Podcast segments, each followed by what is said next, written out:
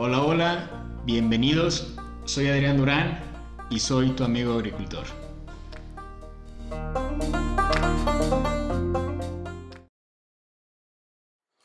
¿Qué tal amigos agricultores? Pues ahora sí que bienvenidos a otra entrevista. Ahorita estoy contento por una persona que me está acompañando. Eh, tengo poco de conocerte, pero creo que traes un proyecto muy interesante. Igual ahorita vamos a, a platicarlo un poco. Antes que nada quiero que me ayudes a presentarte de forma básica, tu nombre, tu edad, qué estudiaste. Este, ahorita vamos a empezar con, con Ah, eso. Perfecto. Claro que sí, Adrián, muchas gracias por, por la invitación. Mi nombre es Juan Gabriel Zúcar, eh, tengo 26 años. Y fíjate que yo estudié ingeniería mecatrónica, no nada que ver con el agro, ¿ok? pero bueno, ya es una cosa y la otra, y, la pasión me, me, me llevó a es- involucrarme, ¿no? Eso es a lo que va mi, mi segunda inquietud de saber si estudiaste otra cosa que no fue como agronomía, eh, ¿cuál fue como el, o el porqué de que quisiste entrar al mundo del agro? Claro. O sea, ¿tienes familia metida en este mundo o cuál fue ese, el por qué te llamó la atención Claro. este, este mundo? No, muy buena pregunta. Fíjate que no, mi familia, toda mi familia es este, o, abogados y zapateros. Toda la vida aquí en León. Nada que ver con el agro. Eh, pero lo que nos llevó a incursionar en este rubro fue eh, pues la pasión que tenemos por la sustentabilidad. O sea, desde chiquito nos gusta, me gusta mucho lo personal la naturaleza, los animales, el medio ambiente. Y pues estamos en una situación muy crítica cuando tenemos que ayudar al planeta a, a- a subsistir, ¿no? A, a- ayudarlo a que se renueve para mejorar la calidad de, calidad de vida de todos los seres vivos, ¿no? tanto los humanos como los animales. Y desde chiquito en este rubro eh, iniciamos un proyecto con mis hermanos en la, en la tenería de mi papá para reciclar el cuero raspado a fertilizante orgánico, a humus de lombriz. Este, la lombriz roja californiana procesaba el, el cuero, o sea, junto con una composta, y pues ese fue como nuestro primer proyectito en el agro cuando estábamos en secundaria. Y pues una cosa nos llevó a la otra y, y nos gustó mucho este, este, este rubro por, por el impacto favorable que tiene el medio ambiente, a, a la pasión que, que, que siempre he tenido, y pues por eso me, me, me, me, decidí incursionar en este rubro. ¿no? Ahorita digo, y más para poner un poquito más en, en tema a la gente que nos está viendo y escuchando, eh, platícame igual de forma rápida, ¿qué es el proyecto que tienes ahorita? El proyecto se llama Verde Compacto, pero así, si te pidieran pocas palabras, ¿qué es Verde Compacto? ¿Cómo me lo, lo platicarías? Sí, ¿no? Ahorita, estamos, ahorita desarrollamos una empresa que se llama Verde Compacto eh, con la finalidad de transformar la manera en que producimos y consumimos nuestros alimentos hoy. Estamos desarrollando diferentes líneas de negocio, este, pero todo bajo esta misma filosofía. ¿no? Este, por ejemplo, una de las líneas con la que empezamos más bien es eh, el desarrollo de tecnología para producción indoor vertical, este, bajo, nuestro, eh, bajo contenedores de barco que los adaptamos con esta tecnología de hidroponía vertical ambiente controlado, que los llamamos los hosters. Y esta misma tecnología también la podemos adaptar en espacios cerrados como bodegas o edificios. ¿no? Ahorita tu principal negocio, digo, también para, para los que no, no están tan familiarizados con, con todos los términos, o sea, si lo pudiera decir de forma sencilla, es de que ahorita Verde Compacto, de, como principal producto, están vendiendo contenedores de los de barco, Sí, eh, ya con toda la tecnología dentro para poder producir. Eh, hortalizas más que nada de hoja y a lo mejor alguna que otra, ¿no? Exactamente. ¿Cómo fue que empezaron? O sea, porque una, una cosa es entrar al mundo de la agricultura o, o dedicarse en, en ese sentido, que, que hayan pensado entrar en este mundo, y la otra, ¿cómo fue que llegaron a esta tecnología? Ok. O, o el cómo, porque pues al final, seamos sinceros, es una tecnología nueva para México. Sí, sí, sí. Entonces, ¿cómo fue que llegaste a dar con esa tecnología y a investigar un poco más de ella? Ok. Pues mira, como te platicaba, nosotros iniciamos eh, con un proyecto que se llama Wormus, haciendo fertilizante orgánico, los humus de lombriz.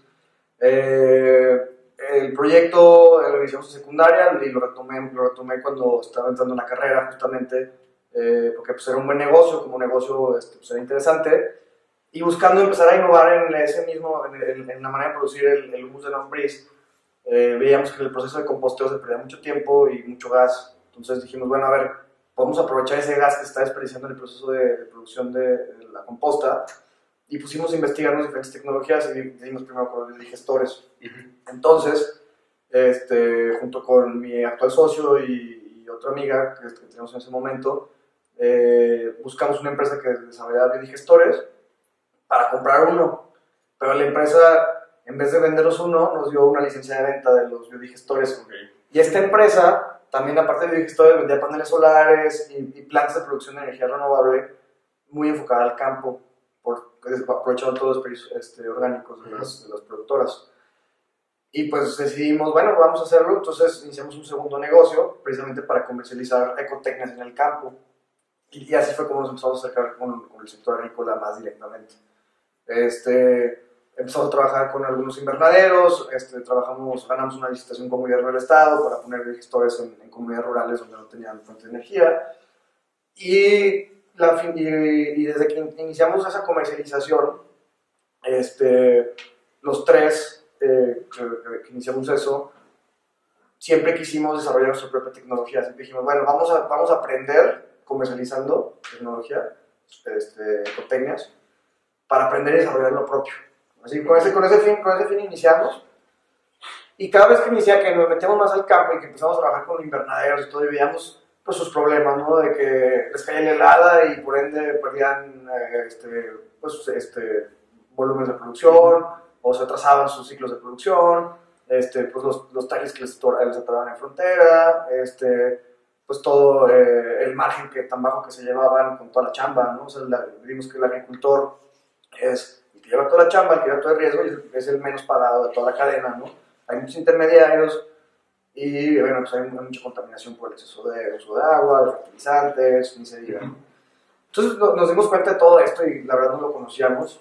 Dijimos, oye, a ver, estamos en pleno siglo XXI, creo. Este, debe haber una, una, manera de producir alimentos de manera mucho más inteligente, ¿no? Este, no podemos, o sea, estas prácticas ya son muy, muy, muy anticuadas. Y pues nos, nos pusimos a investigar qué está sucediendo en el mundo y justamente llegamos a, a, ver esta tecnología de producción vertical, indoor, que estaba haciendo un boom en muchos países del mundo, que precisamente tienen muchos problemas para producir alimentos. Y dijimos, oye, esto está, está increíble porque ahorras agua, el productor tiene seguridad de que no va a perder sus alimentos por clima o por plagas. Y lo mejor de todo es que el agricultor ahora ya no necesita tantos intermediarios para llegar al consumidor final. O sea, ya como puedes producir tanto en tan poco espacio, uh -huh. virtualmente en cualquier lugar, pues puedes producir cerca de tu consumidor final y por ende pues tener un mayor margen de utilidad. Entonces dijimos, oye, ¿por, pero ¿por qué esto no, no, no, ha llegado a México? Empezamos a investigar, este, no había nada en México, no había nada en Latinoamérica. Y pues con esta, con esta idea que, con la que iniciamos la comercialización de la tecnología, dijimos, oye, pues esto es lo que tenemos que desarrollar. Esto es un boom, esto se viene muy fuerte. Y, y pues ahí empezamos, ¿no? O sea, vimos eso y dijimos, oye, vamos, vamos con todo. ¿Cuántos socios empezaron contigo? Inicialmente fuimos tres. ¿Tres? Esta eh, Brenda, que fue con la que iniciamos lo de la comercialización de los biodigestores okay. y la ecotecnia. Jorge Lizardi, que es su actual socio, y yo. Y ahí pues ya fuimos involucrando a más personas. ¿Y hace cuánto tiempo empezaron? Iniciamos en 2016. Nosotros nos incubamos en, iniciamos en el TEC de Monterrey en incubadora. O sea, traemos la idea, nos incubamos en el TEC, eh, de ahí levantamos capital. O sea, es en la incubadora hacer un tipo Shark Tank, pero de, de como 500 inversionistas ahí en okay. el TEC, aquí en León. Y ahí levantamos nuestra primera ronda de, de, inversión, y eso fue también en 2016, y pues de ahí para adelante, ¿no? Ok. De ahí, digo, ya, ya viste como que la tecnología que iban a buscar, ya viste eh, como que ya como que plantearon su punto de vista, ¿no? Sobre la empresa, hacia dónde iban a ir, que eran los cultivos verticales de, de un inicio si en México no se producía, ¿cómo fue que llegaron a investigar o, o cómo se les facilitó más el tener esa información para luego poder ustedes llegar a, a lo que están ahorita? Pues es una muy, muy buena pregunta, porque realmente no, no ha sido fácil. O sea, realmente nos tomó, para llevar la idea a una tecnología funcional, uh -huh. prácticamente, o sea, que pueda ser vendida, nos tomó alrededor de tres años.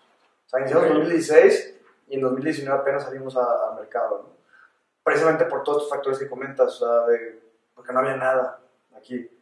Y de hecho tampoco, o sea, es algo muy nuevo también en el mundo, o sea, hay mucho desarrollo de nuevas lámparas, de nuevos este, sistemas de control, muchos insumos que se utilizan en este tipo de, de, producción.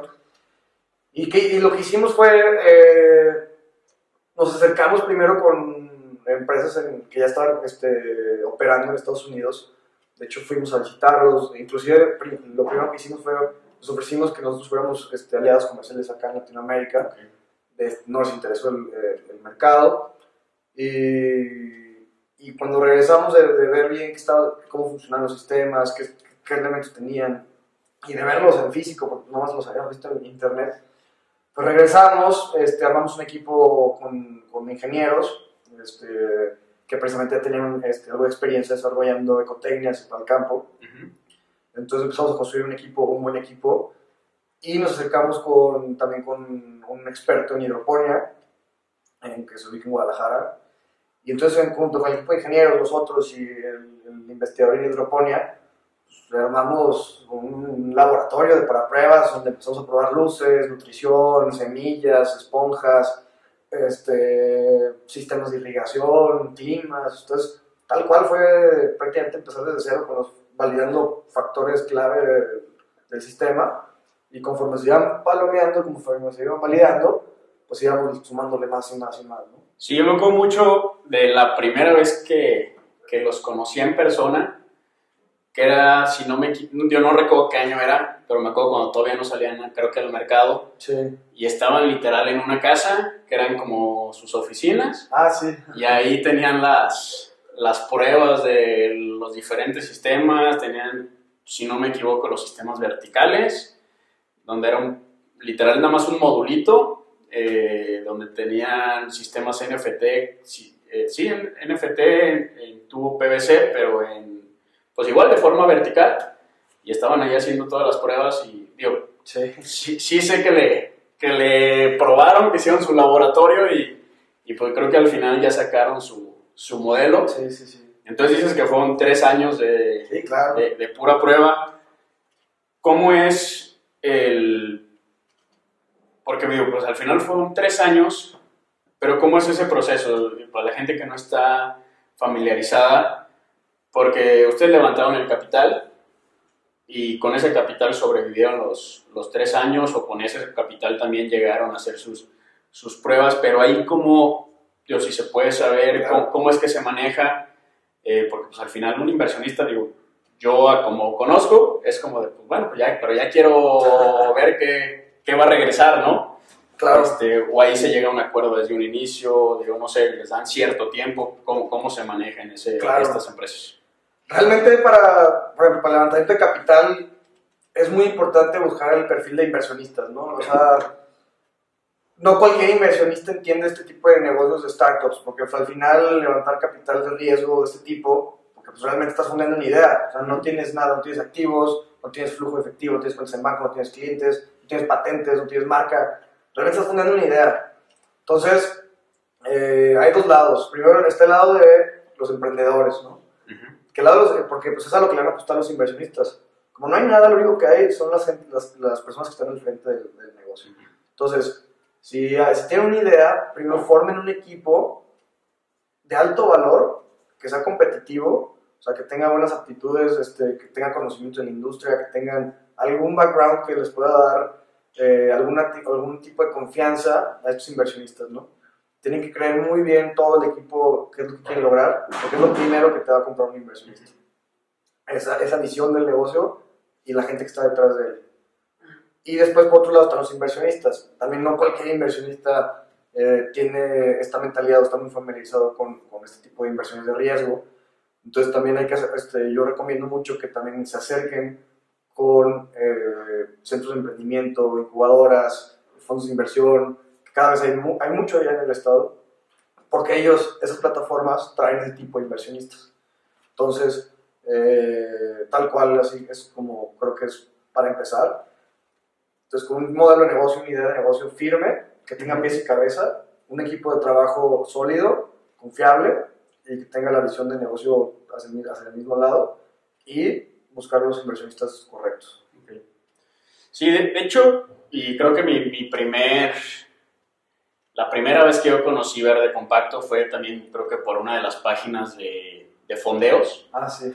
Este, ahí yo me metí, por un amigo yo conocí lo que era la página y dije, ah, pues déjame ver eh, qué, qué tipo de empresas son las que se fondean. Y me hizo, yo por, yo por ser agricultor, como que no, me llamó la atención el, el logo y lo de verde compacto, me metí, luego vi que empezó un video en León, Guanajuato, y dije, ah, qué onda, es, es mi ciudad. Este, ahí fue donde yo los, los vi, los conocí más bien, vi lo que querían hacer, se me hizo muy padre. Y después fue donde los contacté y donde me invitaron a ver las oficinas, que apenas estaban empezando. Después de ahí, ¿cómo fue? O sea, ya llegó el 2019, ya llegó el, ahora sí el, ya tenían todo su proyecto como formado, se pudiera decir, ya podían vender algo, cómo fueron los primeros acercamientos con los clientes, qué tan difícil fue, Sí, sí, sí. este, porque al final de cuentas también creo que a veces hasta es complicado llegar, digo, no sé qué clientes sean los que más les ha llegado a ustedes, si han sido mismos agricultores o han sido mismas personas que a lo mejor no se dedican a la agricultura, pero que quieren incursionar un poco y a lo mejor ya entran con un poco más de tecnología. Claro. O sea, ¿cómo ha sido eso, ese proceso? Sí, pues mira, también está, muy, muy interesante esa parte de la historia. Entonces, iniciamos en 2016, eh, oficialmente salimos al mercado en 2019, pero pues desde que arrancamos estuvimos picando piedra, sea, este, ya iniciamos a relacionarnos en la industria, a buscar, este, contactar, hacer este, relaciones con empresarios de diferentes, eh, de diferentes rubros del sector, o sea, con empresarios de invernaderos, con empresarios de productores, con comercializadores, brokers, este, consultores. Entonces, eh, nos metimos de lleno, o sea, nos, pusimos la playera de lleno y eh, dentro de un evento de, networking, eh, le puedes pichar el, el proyecto a una persona muy interesante en Guadalajara. Le gustó tanto el proyecto porque usted ya también tenía esta visión este, de, de- de- de lo que estaba pasando en el mundo, de estas nuevas tecnologías, y nos invitó a participar en una expo en Colombia en el Ok. 2018. Todavía no teníamos ni siquiera nuestro primer este, contenedor armado. ¿no? Nos, invitó a, nos invitó a esta expo con un grupo de empresarios fuertes en- en- en mexicanos y pues hicimos muy buenas relaciones ahí con todo, el- con todo el grupo de, de empresarios. Y regresando a la expo, uno de ellos habló, oye, traigo este cliente. Le interesa mucho, tiene, tiene, tiene un, un hotel en, en- en- unas islas del Pacífico y eh, pues tiene la necesidad de autoproducir sus alimentos, porque le sale carísimo estarlo este, importando, ¿no? Este, platiquen con ellos. Órale, pues nos contactaron. Entonces en 2018 tal cual cerramos esa primera venta sin tener este, nada armado, ¿no? Entonces este, dijimos, bueno, vamos a, pues, vamos a darle. Ya, tenemos a- ya teníamos un conocimiento este, tangible que, que, que nos permitía ya tomar este tipo de decisiones, ¿no? Entonces, eh, nomás dijimos, ¿sabes qué? Pero pues, yo te voy a entregar en un año. Te voy a entregar en un año porque pues, todavía tengo que validar algunas cosas, ¿no? Todavía no lo tengo completo. No, no hay problema. Yo tengo que entregar mi proyecto. Ellos tenían que entregar el hotel a, a mediados de 2019. Entonces, en 2018 cerramos esta primera venta. Nos, obviamente nos dio un impulso muy importante porque pues, ya, de ser una empresa de, de investigación y desarrollo, pudimos tener nuestro primer proyecto comercial. Lo entregamos a mediados de 2019 a tiempo, a tiempo y forma, y pues el cliente quedó muy contento, ¿no? Entonces realmente eh, a partir de, ese, de la entrega de ese primer proyecto, pues fue que iniciamos eh, la etapa comercial, ¿no? Entonces entregamos el proyecto en julio y en, en, en noviembre pues, ya estábamos en la Expo Agroalimentaria presentando, ahí, sac- ahí tuvimos pues, ya eh, muchos, muchas oportunidades de venta, sobre todo aquí en México. De ahí salió también otro cliente que es un agricultor en Salamanca, que trae un proyecto muy padre, este, que de hecho espero que después pueda venir aquí a, a entrevistarse contigo, Adrián. Eh, y él pues ya trae, él ya está sembrando y produciendo y vendiendo en, en toda la región del Bajío. Eso fue, entonces eso fue pues, prácticamente a finales de 2019, inicios del 2020. Y ya traemos una cartera de clientes muy interesante de muchos perfiles. O sea, traemos desde agricultores que quieren, quieren diversificarse, eh, fábricas de zapato para sus comercios industriales, gobierno, eh, arquitectos para sus desarrollos inmobiliarios. Entonces este, empezamos a desarrollar una cartera muy interesante, pero pues, ¿qué pasa en el 2020? Pues el COVID, ¿no? El COVID nos pegó a todos y nosotros estábamos muy enfocados en abrir mercado en Latinoamérica porque pues, Ok. no había nada, sea, es un mercado realmente virgen para este tipo de tecnología. pero pues también la economía en Latinoamérica pues, se vio muy afectada por el COVID y eso nos hizo cambiar toda nuestra eh, estrategia de ventas, a enfocarnos bien a, a, mercados más maduros, donde ya existe este tipo de tecnología, donde ya hay un mercado secundario de contenedores verticales, ¿no? ya usados, los venden también. Entonces nos enfocamos ya más bien en ese tipo de mercados y pues ahorita ya este, estamos cerrando proyectos con eh, empresarios que tienen empresas de paneles solares, este, agricultores, eh, supermercados. Entonces, eh, pues también ha sido pues, un reto interesante porque pues tal cual la parte de comercial nos tocó justo en la curva de la pandemia, que afortunadamente este, un poquito después de que empezó la pandemia, ayudó un poquito a empujar la demanda de estos tipos de productos. ¿no? Ahorita, ¿cuáles son los países que tú puedas decir que en este tipo de tecnología de la agricultura vertical son como los que van más avanzados? Ok. Eh, no sé si... si pues mira, nosotros hemos visto mucha demanda, digo, a partir de la pandemia empezamos a ver mucha demanda, o sea, que antes no, no, no, no, se sabía nada de ellos y de repente empezó una demanda fuerte. Eh, Estados Unidos y Canadá, o sea, el año pasado tuvimos mucho contacto con, con allá. Europa, son los países europeos, este, Inglaterra, los países eh, nórdicos, eh, Francia, Bélgica, este, todo este tipo de países ya están solicitando mucho tipo de tecnologías. Todos los países árabes, todos los países de la península, península arábica, o los Emiratos Árabes, Kuwait, este, Arabia Saudita, todo este tipo de países están empezando a invertir fuertísimo en este tipo de, de tecnología. Eh, nos ha llegado muchas solicitudes de proyectos para allá. Eh, Singapur, eh, Singapur también está, está empezando a querer ser autosuficiente, autosuficiente en, ese tipo de en alimentos con este tipo de tecnología. Eh, Japón, Corea, Corea, Corea del, Sur. Eh, África, fíjate que también interesantemente en África nos han hablado bastante para los proyectos.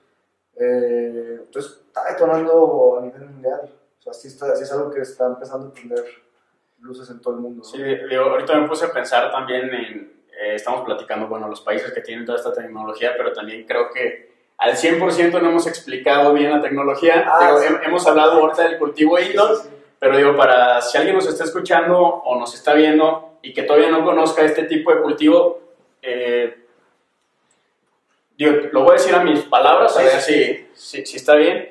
El cultivo indoor o cultivo de, de granjas verticales fue hecho literal para producir donde no hay tierras agrícolas como la hidroponía, Exactamente. pero también tiene una ventaja que puedes producir en un cuarto, en una bodega, en un contenedor de barco, en lo que sea. ¿Por qué? Porque te apoyas como eh, con luces que necesita exclusivamente la planta para su crecimiento. Eh, ¿Cuál crees que sea la ventaja también como de los cultivos, de- digo, del producto que sale del cultivo indoor? Eh, sabemos que en la hidroponía, pues el- el- la ventaja que, que al final el cultivo indoor es hidroponía, te sale un cultivo de mejor calidad, eh, utilizas menos pesticidas porque tienes menos hierba, menos plagas, menos todo, bueno, dependiendo de dónde produzcas, pero en- dependiendo del ambiente controlado, pues vas a tener menos aplicaciones de pesticidas. Este, co- como tienes la nutrición, y aquí depende mucho también el productor, si, si tiene mucho cuidado con su conductividad eléctrica, con su pH, con su, que su solución nutritiva sea balanceada, este, va a ser un cultivo más nutritivo, un cultivo más fuerte, eh, mucha mejor calidad. ¿Crees que aparte de la hidroponía o, o de los beneficios de la hidroponía, que son los que yo conozco, este, haya algo más por parte de los cultivos indoor? Pues realmente, o sea, este, todo, todo- o sea, es un sistema, o los cultivos indoor es una plataforma donde todos ganan, o sea, todos los involucrados ganan, ¿no? Gana desde el consumidor, porque el consumidor recibe productos mucho más frescos, o sea, que se fueron producidos el mismo, o sea, cosecharon el mismo día que él se los va a consumir, ¿no? Y no, no tienen este, ningún tipo de conservadores, agroquímicos, nada. Es un producto de- altamente nutritivo, fresco y de alta calidad, ¿no? Eso es por parte del consumidor. Por parte del productor, usted gana porque, porque tiene una producción protegida, o sea, realmente él, él- él- le garantizamos que no va a perder su producción por una plaga o por una, una helada, una lluvia o una sequía. O Él sabe perfectamente que su producción está protegida. Es una. Y dos, el producto también gana porque, porque ya puede ganar un mayor margen de utilidad porque no tiene que venderle a, a intermediarios. O sea, ya puede llegar más fácil al consumidor final y pueden tener un mayor margen de utilidad.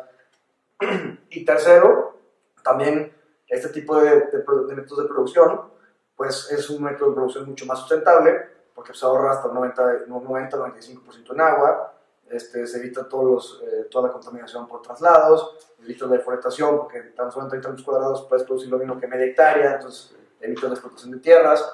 Entonces, digamos que es, por eso es, una, es un sistema de producción eh, que está detonando tanto, porque pues es, está beneficiando muchas partes de, de, la, de, la, de la cadena de producción agrícola. ¿no? Sí, digo, y creo que lo comentas muy bien, no hay tanto traslado donde se, te ahorras, como quien dice, el, el carro o el camión o la camioneta. ¿Por qué? Porque yo puedo estar produciendo aquí en una casa, en un cuarto, en lo que sea, y enfrente tengo un restaurante o a, o a mis vecinos, exactamente. Entonces ya literal, oye, pues ocupo tal lechuga o, o tal tipo de, de, cultivo o de lo que estés produciendo, así ahorita te lo llevo, puedes irte hasta caminando y toma sí, recién cosechadito, fresco, aquí está. Eh, por ahí sé de un, de una, eh, un ejemplo de una, una chava de, de, de Nueva York Ajá. que literal rentó un cajón de estacionamiento durante todo un año y ahí puso su contenedor de, de barco y ahí ella creo que está produciendo pero puros microgreens. Okay. Y, y ahí en ese estacionamiento todo alrededor está lleno de puros restaurantes. Exacto. Entonces, literal, y por lo que sé, está haciendo una lana. Sí, sí, sí, muy buen negocio. Sí. Entonces, es, es, yo creo que esa es la gran ventaja también de los, de los cultivos indoor, que todavía por la cuestión de hidroponía, como ocupas un poquito de luz, solamente que tengas una casa como con una azotea grande para que puedas producir ahí. Exactamente. O si no, sería, pues sí, producir en hidroponía, donde vas a tener mejor calidad, pero si en tu casa o en el lugar donde vas a producir no tienes la, la, luz suficiente para la producción, pues sí vas a tener que irte a un rancho o a un lugar más, más alejado. Y ahí es donde a lo mejor te pudieras ahorrar esos, esos traslados, ¿no? En el cultivo indoor, yo creo que es. Ya que también el cultivo, este tipo de, de, de, elementos de producción está impulsando la parte de producción urbana, la agricultura urbana, uh -huh. pero ya en escala comercial. Ya no tanto para un autoconsumo de que, ah, yo tengo mi huertito en mi azotea y me lo voy a comer sino también esto ya está explotando y hacerlo, hacer más rentable un tema de agricultura urbana, que también así llama mucho la tendencia de producción de alimentos. Sí. Como bien dices, ¿no? Sí, y digo, no sé si esto, y, y, digo, para decirlo, creo que creció todo esto por la cuestión de la producción de cannabis, si no mal sí, claro, recuerdo, o sea, claro. que fue como la... Fue lo que inició. Exacto. O sea, la, la producción de cannabis indoor de, este, digamos, de ahí sale todo el conocimiento para esto. ¿eh? O sea, este, fue de, por esa industria fue que se desarrollaron las lámparas, eh, los sistemas de control de clima, eh, los sistemas de irrigación más precisos. O sea, sí, el, el, lo que inició todo este conocimiento y lo que empezó a detonar el desarrollo tecnológico fue la producción de cannabis indoor. ¿no? Uh -huh. Sí, por lo que tengo entendido fue también por la cuestión de que muchos querían producir en sus casas. Exactamente. Y de ahí se empezó a... O como ilegal, por ejemplo, en Holanda, mucho viene desde, desde allá, ¿no? Como en Holanda la, la, parte de producción es ilegal, pero okay. la parte de, de, comercialización es legal y de consumo. Entonces, pues lo que hacían la gente, pues rentaba casas, las compraba y las equipaba para producir cannabis ahí y venderla, ¿no? Uh -huh. este, entonces, de alguna manera, pues es todo lo que ha, ha impulsado todo esto, ¿no? Entonces, de, de, ahí sale el cannabis y luego ya quiero suponer que también es por la cuestión... Una, una vez vi una plática de las TED Talks de, en Estados Unidos, eh, no recuerdo el nombre de, de, quién la dio, pero habló de los cultivos indoor. Sí, sí, sí hemos visto varios, ¿eh? Hay un TED Talk muy interesante, pero es como un japonés. Exacto, sí. sí. Digo, yo pensaba que en Estados Unidos porque estaba hablando en inglés, no sé exactamente. A lo mejor ah, sí. japonés, ajá. Pero sí se me hizo muy interesante que, que decía que pues en el 2050 vamos a hacer el triple o hasta más de, de población. Exactamente. Y que ahorita, y para el 2050, los agricultores tenemos el reto de producir 40% más de lo que estamos produciendo en este momento. Y que si lo viéramos en números, pues se tiene que producir casi más de lo que se ha producido en, en el total de los últimos 10.000 años. Entonces, eh, ya eso no son números muy grandes y que también por eso decía, por eso llega la agricultura indoor, porque también cada vez las ciudades se van comiendo más los campos agrícolas, eh, los agricultores, y digo, y esto, y esto es para todos los, los agrónomos, agricultores que nos están escuchando, pues sí tenemos ese reto muy grande, porque se tiene que producir más producto en menos terreno y de mejor calidad y ahora sí que ahorrando lo más que se pueda de agua y de todo eso. Entonces, creo que eso Es el gran reto, ¿eh? Exacto. Es el gran reto. O sea, ¿cómo producimos más alimento? Entonces creo que sí se viene un reto importante, creo que es un Sí. y, y creo que estas tecnologías son, son muy buenas para, para cumplir ese reto. Ahorita en el cultivo indoor, digo, yo lo único que conozco o lo que sé que está un poquito más desarrollado aparte de la cannabis es más la producción de cultivos de hoja. También, sí. sí, no sí. sé si, si ahorita ya haya como más investigación también en otro tipo de cultivos, como de producción ya como es tomate, chiles, todo eso, o apenas están como también en ese inicio. Sí, de hecho, la parte de factibilidad, o sea, realmente en el cultivo indoor, eh, tú puedes producir cualquier tipo de vegetal, cualquier tipo de planta, o sea, eso es porque tú generas las condiciones óptimas para que la planta crezca, o sea, las condiciones óptimas de clima, de ambiente, de, de nutrición, entonces en ese sentido no hay tanto problema. El reto está precisamente en cómo producir el vegetal para que sea rentable. O sea, porque normal, el, el 90%, el 85% de, de los productores que buscan producir con indoor es para su negocio. Entonces, el chiste, eh, lo interesante de todo esto es que el cultivo sea lo suficientemente productivo en, en poco espacio y que tenga un buen precio de mercado para que sea rentable. Ok. ¿no? Entonces, por ejemplo, tenemos un caso muy, muy interesante, el cultivo de fresa. Ujú. Nosotros ya estamos, estamos desarrollando un proyecto para fresa. Ok. Entonces, mucha gente nos ha pedido, oye, ¿puedo producir fresa? Sí, o sea, le decimos de que puedes, puedes, el chiste es que sea rentable. Entonces, por ejemplo, teníamos un proyecto en Estados Unidos, en Arizona, que el, que el cliente quería poner una bodega para producción de fresa, pero con su costo de producción realmente era muy similar al precio de venta que tenía. Entonces, realmente no era nada rentable eh, para él hacerlo, ¿no? Porque pues, es muy caro la producción con luz, este, con clima, todo, todo esto. Entonces, el costo de producción pues, era muy alto comparado con su precio de venta.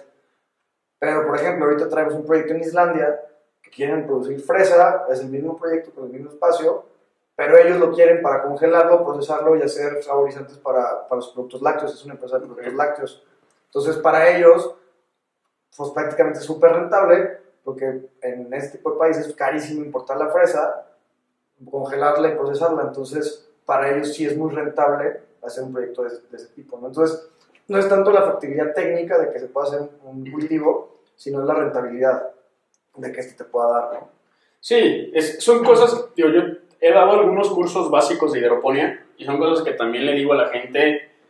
eh, los cursos que doy yo son, por ejemplo, para huertitas hidropónicas, ¿no? Los que quieren tener su producción pequeña en su casa, Sí.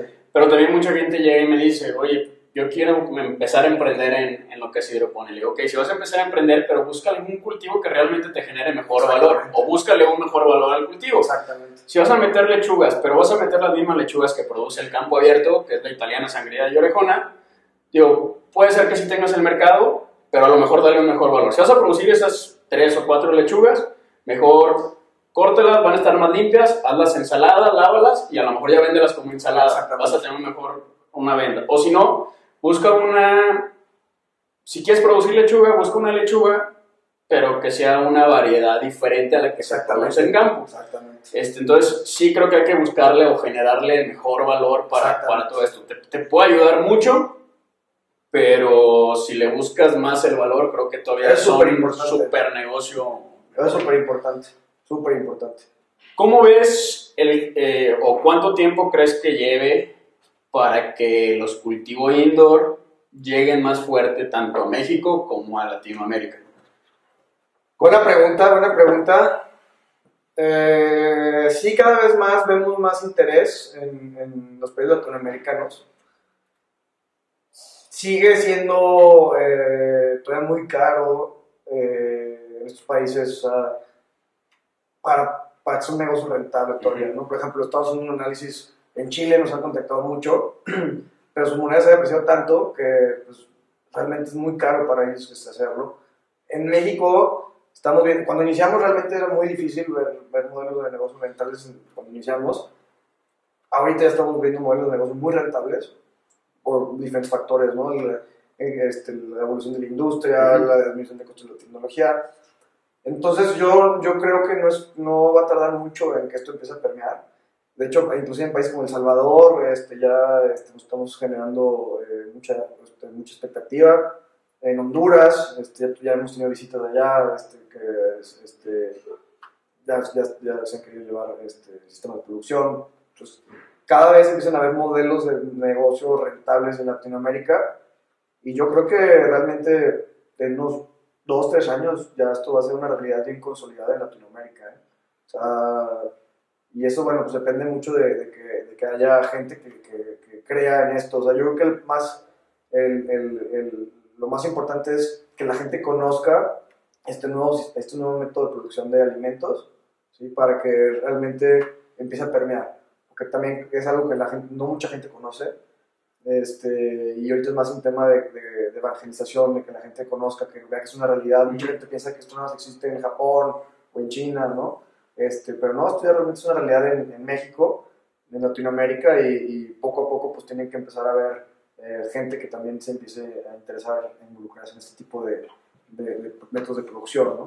Sí, yo, y, y sí te lo iba a comentar, yo creo que sí, ahorita, como tú dices, poco a poco va a ir bajando eso, pero como dices, a lo mejor ahorita para un agricultor puede ser que sea un poquito caro la, esta tecnología todavía, pero con, poco a poco va gente que se va animando y la verdad yo estoy con, espero que les vaya muy bien, porque sé que si les va bien, este cultivo va a empezar a crecer y va a empezar a bajar los precios eh, en esto, donde al final, y estoy casi seguro que la mayoría de los agricultores vamos a tener que terminar entrando en este tipo de tecnologías para que podamos llegar a, a, la producción que queremos y también a producir todo el año, que también es una gran ventaja el, el estar produciendo todo el año, porque muchos de nosotros los agricultores es de que tenemos nada más entradas de dinero ciertos ciclos. Eso también, eso también es muy importante. Este, y, y, a veces sí es un problema. Sí, no, no, sabes ahorita con los climas tan cambiantes si te va a ir bien, si te va a ir mal.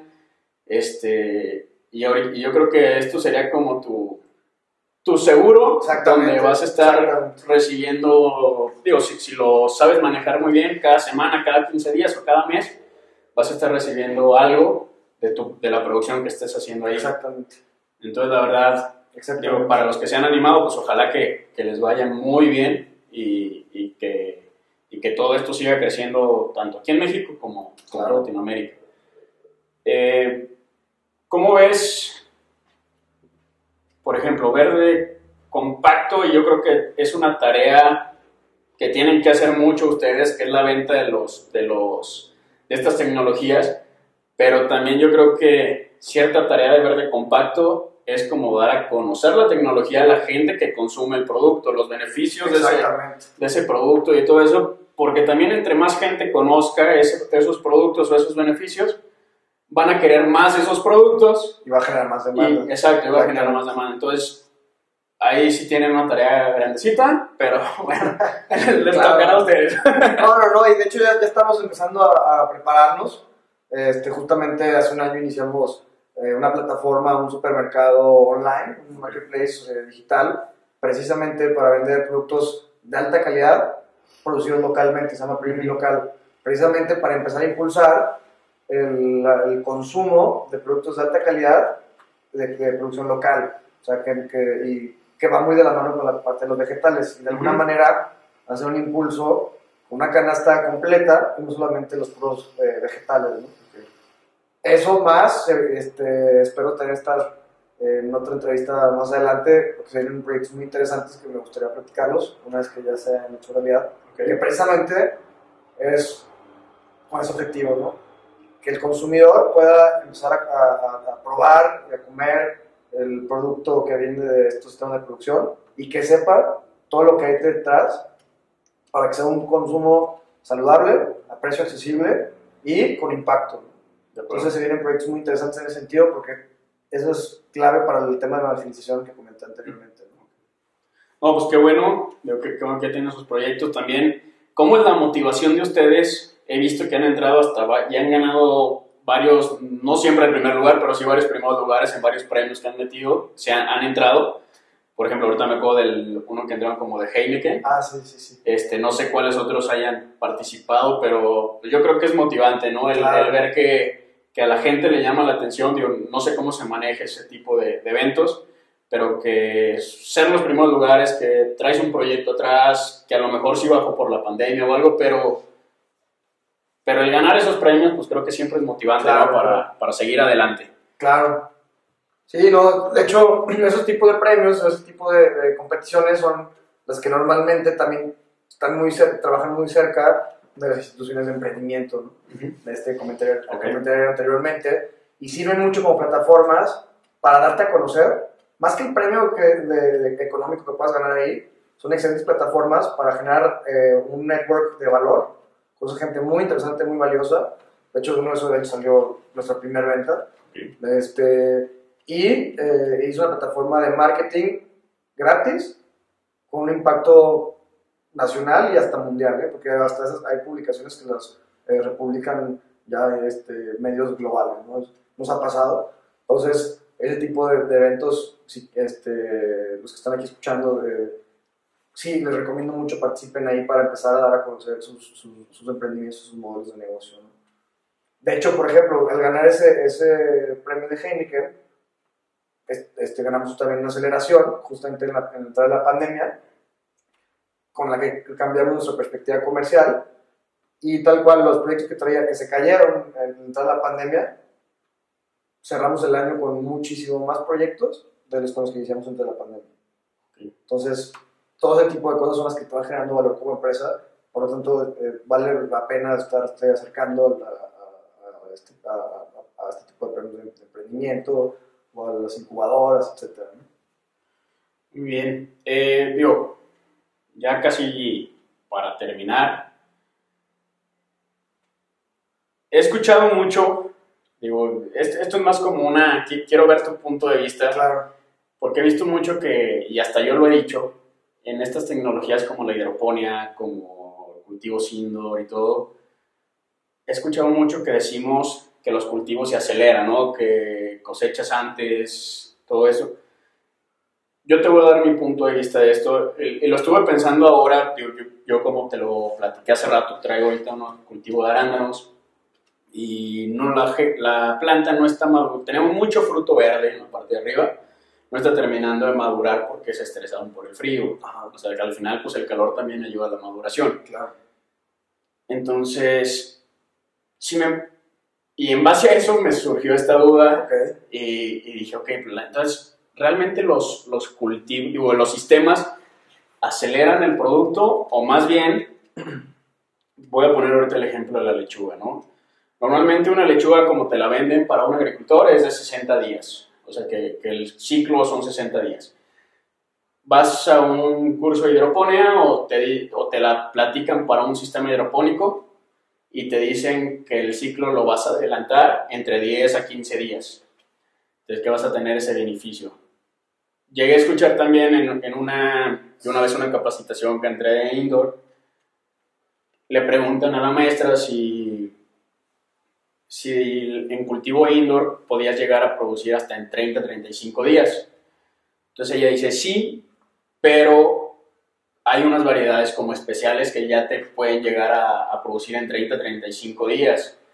Son unas variedades que venden ciertas semilleras sí. que, que son especiales para hidroponía y ya las tienen para 30, 35 días. A lo mejor una, si tú pones una lechuga normal de 60 días de, de campo, la puedes llegar a producir igual entre, que son entre 40 a 45 días.